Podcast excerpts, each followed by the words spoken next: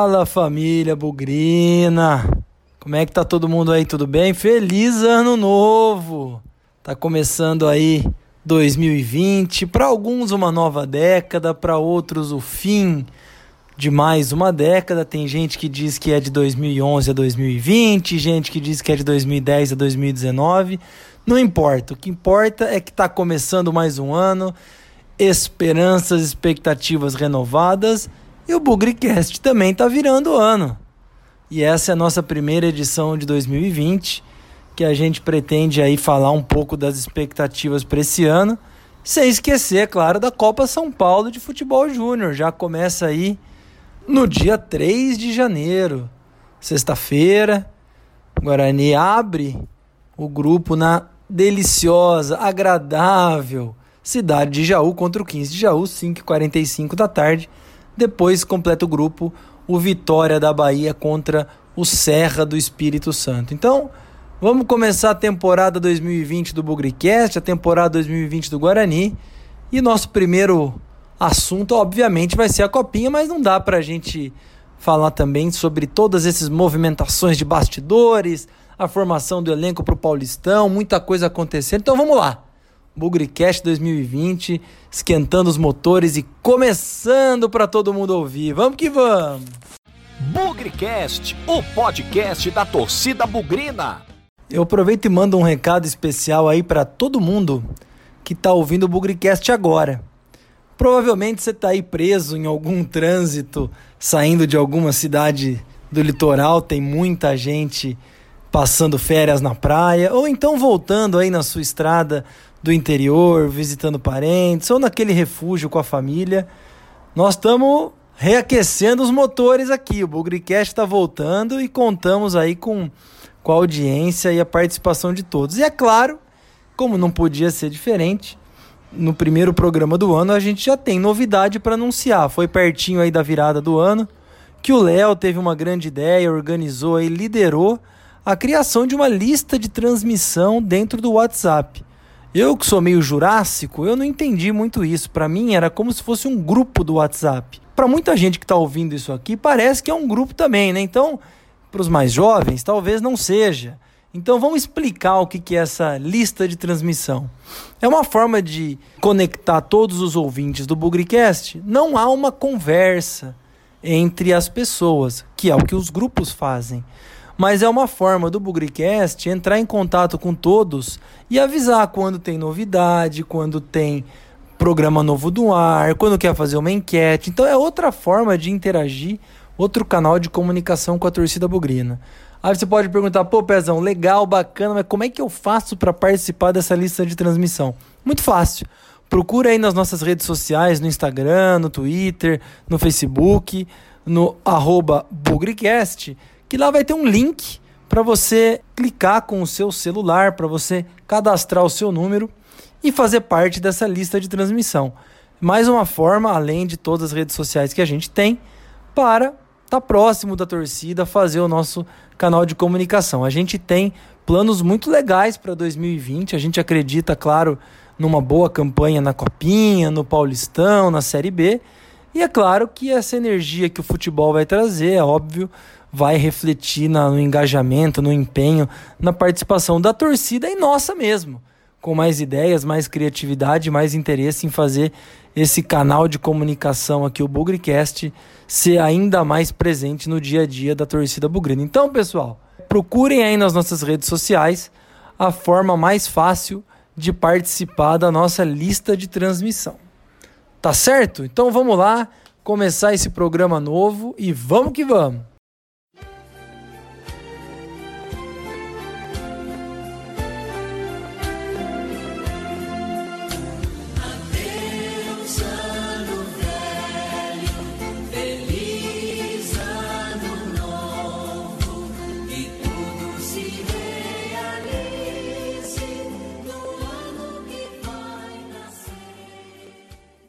Bom, pessoal, primeira vez que o Bugricast vai falar da Copa São Paulo de Futebol Júnior, né?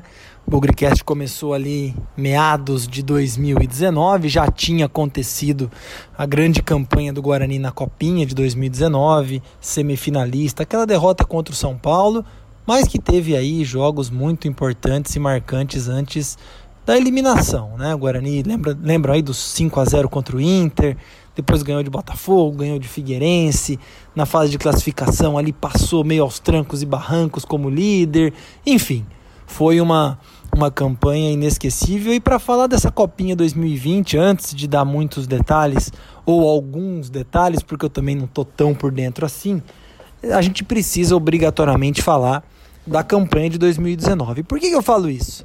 Porque é legal a gente ver quem daquele time ainda está no Guarani, quem foi embora, quem continua na base e deve aí defender o Guarani nessa Copinha 2020. Então acho que serve como um contexto aí, um panorama geral. Então vamos tentar lembrar qual era o time base, o time titular, vamos falar assim, que jogou a Copinha 2019. O goleiro era o Guilherme Gales, esse já estourou a idade, não tinha contrato profissional. No final do ano passado, de 2019, foi embora. Lateral direito era o Lucas Ferron. Aliás, Lucas Ferron fez contrato profissional do Guarani com o Guarani depois da, da Copinha. Pintava aí como uma possível peça importante para o elenco principal de 2020 entre os profissionais chegou a sair da lateral direita durante o Campeonato Paulista Sub-20, jogou como ponta, como atacante no Paulista Sub-20. Eu vi alguns jogos, foi muito bem, fez muitos gols, mas acabou indo embora.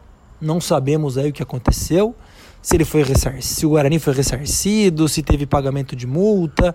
A verdade é que o Lucas Ferron, que poderia, por que não, ser uma opção aí para o elenco principal desse ano na lateral direita, foi embora. A dupla de zaga era Pedro Moraes, que está aí, Vitor Ramon também está aí, e o lateral esquerdo Bidu, que a gente conhece muito bem, continua no Guarani e está entre os profissionais. O meio de campo tinha o Pedro Acorce, continua aí.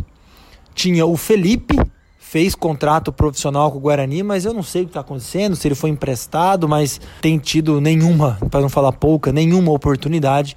Era um volante ali bastante interessante de saída de bola, lembrava muito o que fez o Arthur Rezende na Série B. Olha lá, hein, pessoal. Quem sabe a solução tá em casa, hein? E outro meia que fechava ali o, o meio-campo era o Pedro Henrique.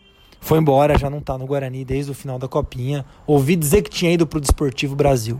Na frente, três atacantes. Mateuzinho, que chegou na Copinha como uma grande promessa, grande revelação, fez ali um gol ou outro, chegou a ser o primeiro aí para o time principal, foi emprestado para o Grêmio, mas voltou e está na, na lista aí do time que deve disputar o Campeonato Paulista. Davó, uma grande revelação da, da, da, competição, negociado aí provavelmente, né, pelo que tudo indica com o Corinthians, nome bastante aí é, envolvido em confusões, elogios e expectativas em 2019, mas tudo leva a crer que ele está indo embora e, e vai seguir o seu caminho numa negociação que eu coloquei até no Twitter, não entendi como é que fecha a conta, mas enfim, Conselho Fiscal, a parte administrativa do Guarani tem que dar essa explicação para a torcida. E fechava o Renanzinho, continua aí é, no Guarani, nos profissionais, fez alguns jogos pela Série B. Eventualmente entravam aí alguns jogadores, como o meia Marcos Antônio, que foi o primeiro a ir embora. Ali no meio do ano acabou acertando com o esporte, teve alguns desentendimentos com o Guarani, pelo que eu entendi, e foi embora seguir sua carreira no esporte. Também entravam o volante Gabriel Cauã também foi embora, jogou um pouco do Paulista Sub-20. Eu vi alguns jogos dele em Morungaba, mas não senti muito potencial e eu acabou encontrando um outro caminho para ele. Não sei se o Guarani dispensou ou se ele encontrou um outro time, mas ele seguiu a carreira em outro lugar. Também entrava o zagueiro Carlos Augusto, nunca mais ouvi falar. Chegou a entrar o atacante Wermerson, também vai estar na copinha esse ano, ainda era muito novo. Então, legal ver que, pessoalmente, assim, pessoal, eu acreditava que o Guarani ia fazer um saldão dessa molecada muito mais rápido e que a gente entraria em 2020 muito mais desestruturado, perdendo aí aquela base importante que a gente fez é, na Copinha 2019. Mas não, a verdade é que tem muitos jogadores que continuam no Guarani, continuam seja na base, seja no profissional, é, e outros aí, obviamente, seguiram seu caminho. Talvez o caso um pouco emblemático aí, a saída do Lucas Ferron, ainda para entender e sem contar, claro, a do Davó que chegou aí para o profissional e aí tá no meio de uma negociação com o Corinthians. Então, o que dá pra gente dizer é que daquele time principal e das trocas recorrentes no time, o Guarani continua com uma boa base. Ah, outra, outro que eu esqueci de comentar, o atacante Lucas Prado jogou em 2019, pelo que eu entendi, em 2020 vai ser lateral direito, mas ainda está no elenco da Copinha. Então, mais um jogador aí que faz parte dos planos para 2020. Interessante dizer também a comissão técnica mudou. Márcio Zanardi era o técnico de 2019, trouxe consigo alguns jogadores com os quais ele trabalhou na Portuguesa em 2018, caso do Davó, caso do Lucas Ferron. Diz aí que ele tem um relacionamento muito forte com a Magnum e com todo esse embrólio aí entre Magnum, Guarani, terceirização, cogestão, sei lá o nome dessa desgraça. A Magnum se afastou do Guarani, ele acabou indo embora e talvez a saída de alguns jogadores da base também tenha a ver com isso. Saiu Márcio Zanardi, entrou Sérgio Baresi. Para quem não se lembra, Sérgio Baresi foi zagueiro, volante daquele time do São Paulo que perdeu para o Guarani em 94, quando o Bugre foi campeão da Copinha pela primeira e única vez. Aquela tarde no Pacaembu, em que o Pitarelli pegou os três pênaltis na disputa de pênaltis e deu o título para o Guarani.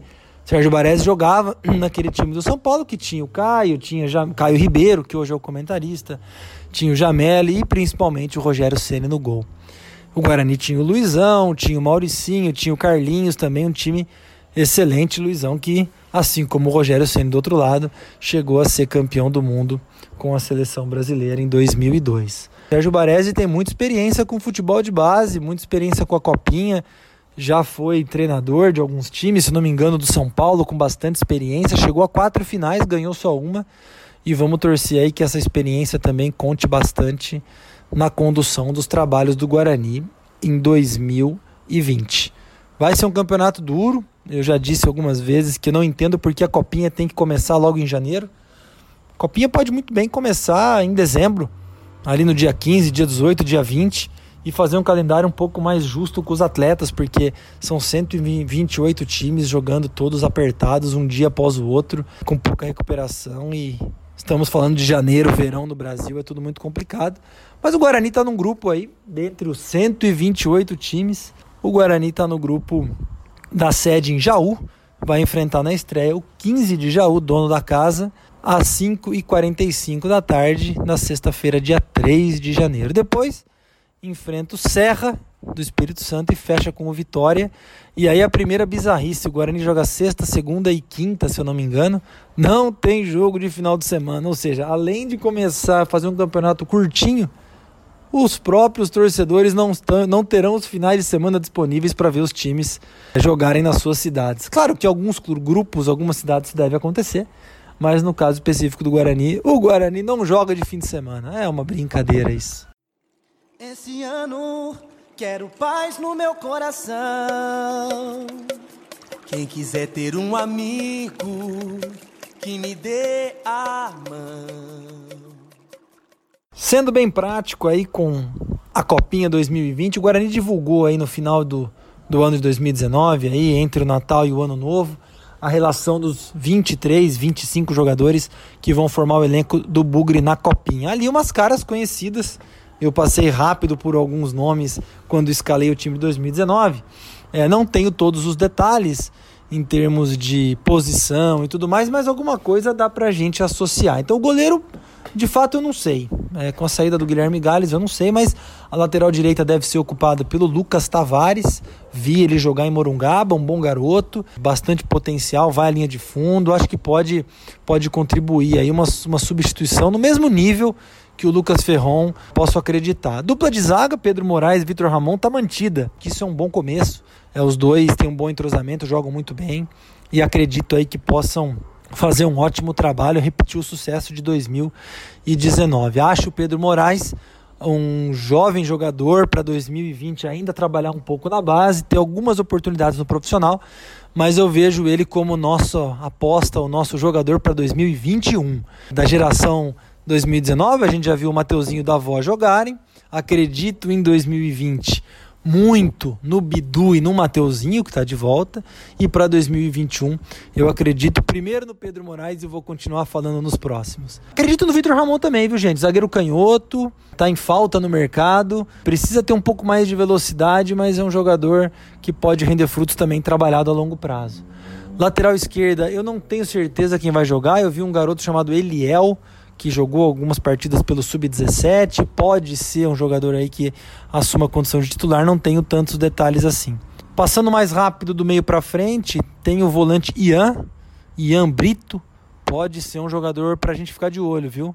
Jogador forte, lembra um pouco o Felipe, lembra um pouco o Pedro Moraes, pode nos, nos ajudar. O Pedro Acorce não tem mais idade, deve aí pelas notícias ser emprestado para algum time, jogar o estadual e aí volta para a Série B. Comentei que o Felipe ainda está no Guarani, não tem idade também, então não é uma opção para esse ano. Existem uma série de Mateus nesse elenco do Guarani de 2020. Eu não sei exatamente qual é qual, mas existe um Mateus atacante que no Paulista Sub-20 fez muitos gols e eu acho que a gente deve ficar de olho de, nele aí jogando com a 9, jogando ali dentro da área. É outros jogadores que a gente conhece muito bem. O Renanzinho é o principal deles, ali tá ainda no ataque. O Renanzinho, para mim, é a grande aposta também para 2021. Gente, o Renanzinho estourou na copinha com 17 anos, fez 18 no ano passado, tá jogando a copinha com 18 e ainda pode jogar mais duas copinhas ainda. Então vamos com calma com o garoto, ou mais uma copinha que seja mas eu acho que ele tem muito potencial e esse ano ele vai brilhar na copinha também e vai pedir passagem no time principal. Não sei se ainda em condição de titular, mas assim como o Pedro Moraes é uma aposta para 2021, eu cravo que o Renanzinho é outro jogador para a gente trabalhar ao longo desse ano, dar as oportunidades certas para aparecer no ano de 2021. Também eu fiz menção ao Lucas Prado, que está inscrito como lateral direito, mas eu conheço como atacante, deve deve aparecer aí como um jogador de velocidade esse ano. Outro Emerson que eu comentei, ano passado jogou algumas partidas da Copinha. Eu vi ele jogar no Paulista Sub-20, interessante. Jogador de lateral de campo, o famoso jogador de velocidade, jogador que faz o facão. Ele tem uma passada meio curtinha, viu, gente? Mas ele é habilidoso, drible curto, pode pode fazer um sucesso bom aí. Temos que ter paciência com ele. Mas é um jogador muito inteligente, faz a jogada na lateral da área, cruza para trás para o centroavante fazer o gol. Tem aí outros garotos, Lucas Bulhões é um centroavante, era reserva no passado, continuou sendo reserva no sub-20 no Paulista, não sei se será titular agora.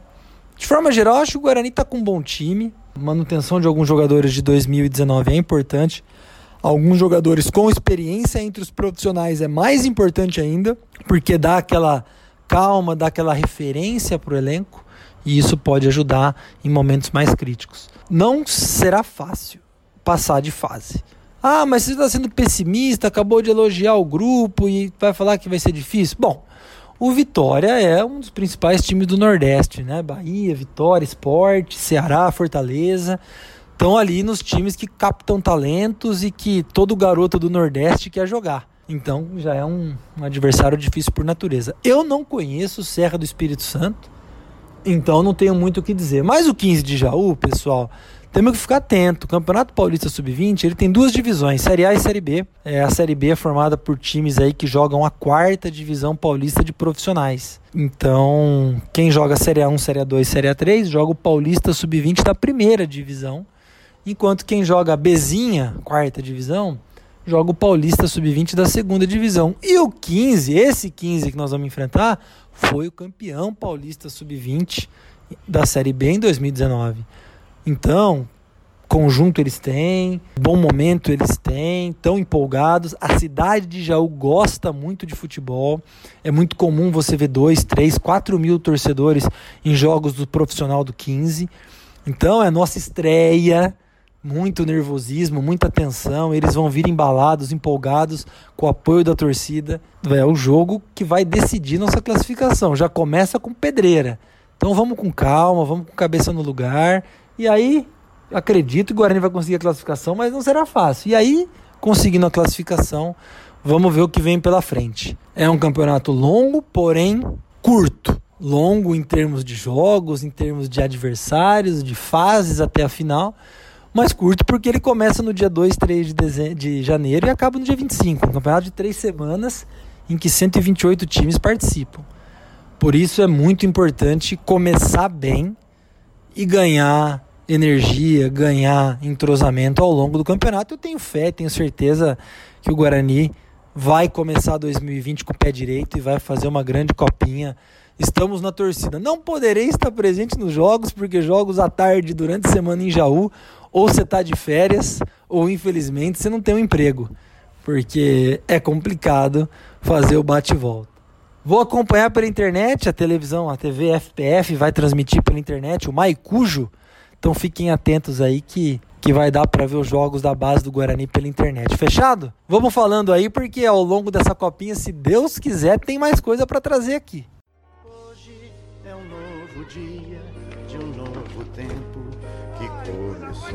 Nesses novos dias as alegrias serão de todos, é só querer. Todos nossos sonhos serão verdade. O futuro já começou. Hoje a festa é sua, hoje a festa é nossa, é de quem quiser. Quem vier. Bom, pessoal, feita aí a análise da copinha. Negócio agora é falar do time profissional, falar do time principal, preparação para o Campeonato Paulista. E olha, antes da bola rolar, estou muito contente com tudo que tem sido feito até então.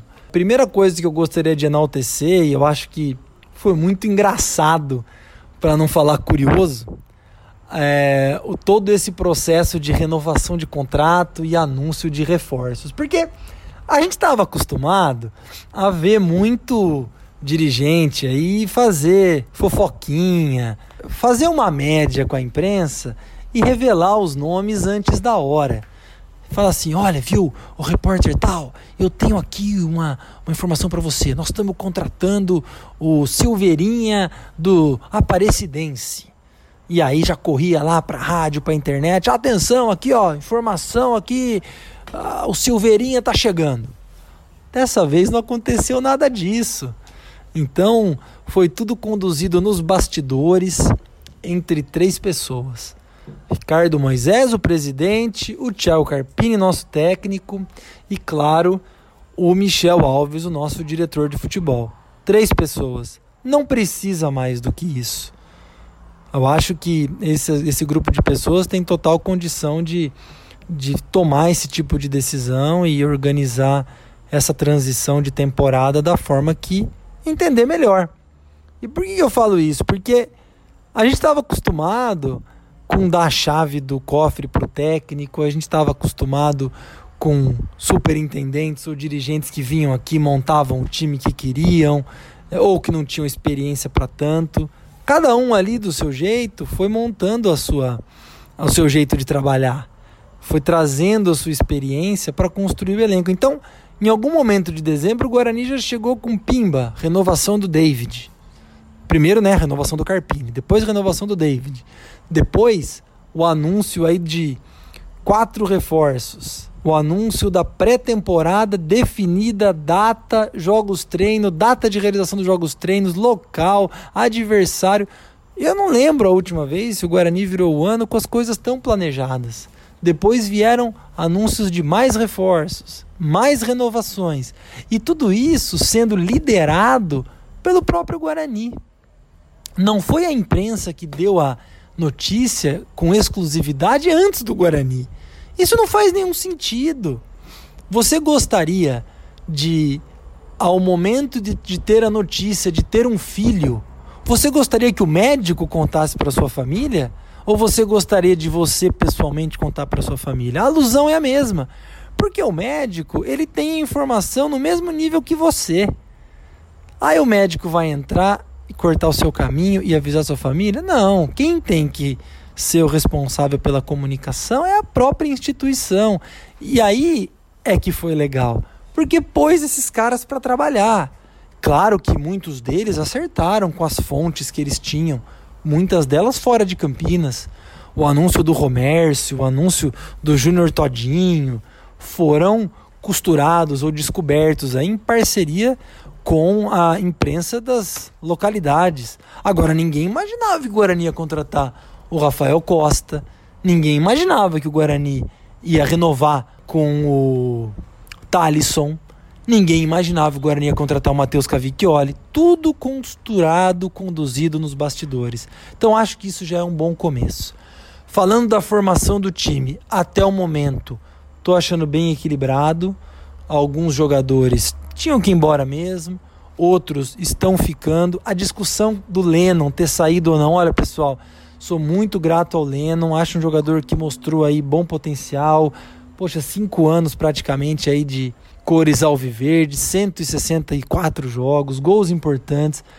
Mas a realidade financeira do Guarani hoje talvez não permitisse pagar o que o Lennon gostaria para um lateral direito. Ah, claro que você pode questionar quem vem no lugar. E pode vir um cara mais barato e pior. Pode. Mas aí vamos acreditar também no potencial de seleção desses novos dirigentes aí que, que estão no Guarani. Você pagar 35, 40, 45 mil pro Lennon. Poxa, é um salário altíssimo. Gente, são 40 mil reais, 45 mil reais. Ah, é muito baixo para as proporções do futebol. Olha, cara, as proporções do futebol dizem que um salário mínimo já é um grande salário. Claro, não estou propondo aqui pagar um salário mínimo. Mas os jogadores hoje não, não podem ganhar esse absurdo que ganham. É muito dinheiro. Então acho que o Guarani está certo em procurar uma outra opção para lateral direito e vamos ver qual vai ser o, a decisão. Acredito que o Guarani deva anunciar um outro jogador centroavante no decorrer do campeonato, ou pelo menos jogadores com mais nome no decorrer do campeonato, mas a base está legal de novo, tirando a lateral direita, aparentemente nós estamos aí com dois jogadores para cada posição. Matheus Cavicchioli, Jefferson Paulino no gol. Na zaga, num, até o presente momento não tem nenhum anúncio da renovação do Luiz Gustavo, mas como tem muita chance, seria Luiz Gustavo, Bruno Silva, Romércio e Ednei, com a possibilidade do Pedro Moraes da base. Lateral esquerda vai ter o Thalisson, vai ter o Bidu. Como volante tem o David, tem o Ricardinho, pode ter o Marcelo, chegou o Lucas Abreu. O meio ainda está um pouco fraco, talvez aí o Badi deva ser usado, mas esperamos reforços para o meio de campo. Na frente a gente tem Mateuzinho, Renanzinho, Rafael Costa, Júnior Todinho. Então é um elenco mais ou menos equilibrado. Tendo dois jogadores por posição, já resolve ou já encurta um pouco o trabalho e a qualidade dele. Vamos ver. Essa é a primeira análise do elenco da preparação para 2020. Tô gostando. Mas a gente fala nos próximos programas, porque ainda faltam alguns dias para o Guarani voltar a jogar. Marcas do que se foi, sonhos que vamos ter. Dia nasce, novo em cada amanhecer. Oh, marcas do que se foi, sonhos que vamos ter.